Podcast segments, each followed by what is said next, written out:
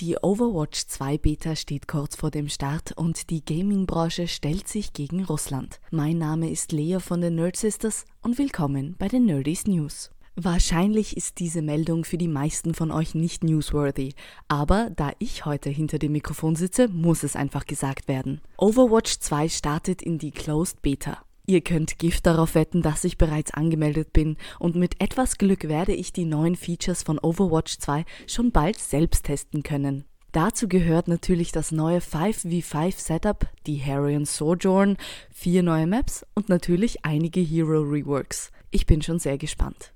Die Sanktionen gegen Russland werden jetzt auch in der Gaming Community spürbar. Sony stellt den Verkauf von PlayStation-Konsolen und den PlayStation Store ein. Microsoft bietet keine Produkte und Services mehr an, was natürlich auch das Xbox-Netzwerk betrifft. Bei Epic Games gibt es keinen Ingame-Handel mehr und der Nintendo eShop ist bis auf unbestimmte Zeit in den Wartungsmodus gesetzt. Die russischen und belarussischen Mannschaften sind aus FIFA entfernt worden und der Spielverkauf wurde von EA auch eingestellt. Chihiros Reise ins Zauberland oder besser gesagt Chihiros Reise ins Theater. Richtig gehört, der Ghibli-Klassiker hat seinen Weg auf die große Bühne gefunden. Aktuell wird das Stück in Tokio aufgeführt, bevor es Ende März in ganz Japan tourt. Ob wir Chihiros Geschichte auch in Europa sehen werden, ist leider fraglich. Aber wenn uns Miyazaki eines gelehrt hat, dann das, dass man ja wohl noch träumen darf.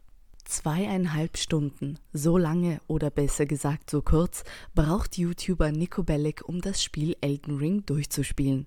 Und dabei ist er kein einziges Mal gestorben. Auch wenn Kritikerinnen und Kritiker nur Gutes über das Souls-Game zu sagen haben, in der Community sieht das Ganze etwas anders aus. Vor allem instabile Bildraten und plötzlich erscheinende Gegner sind der Auslöser für die Kritik. Trotzdem, der allgemeine Tenor scheint doch recht positiv auszufallen.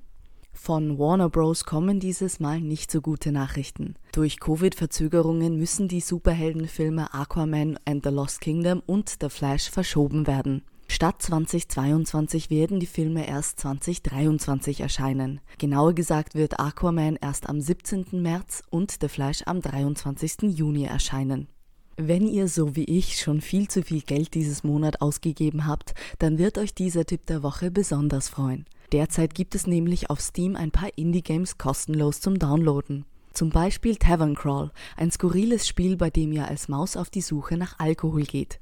Mit dabei ist außerdem das düstere Stealth-Spiel Shadow Burglar, das Sandbox-Spiel Anias und auch der rhythmische Plattformer Vigorous. Und damit verabschiede ich mich von euch. Schaltet auch nächste Woche wieder ein, dann gibt's noch mehr News aus der Nerdwelt. Außerdem könnt ihr jeden zweiten Montag eine neue Podcast-Folge von uns Nerd Sisters genießen. Auf der gleichnamigen Website und überall dort, wo es Podcasts gibt. Bis zum nächsten Mal, eure Lea.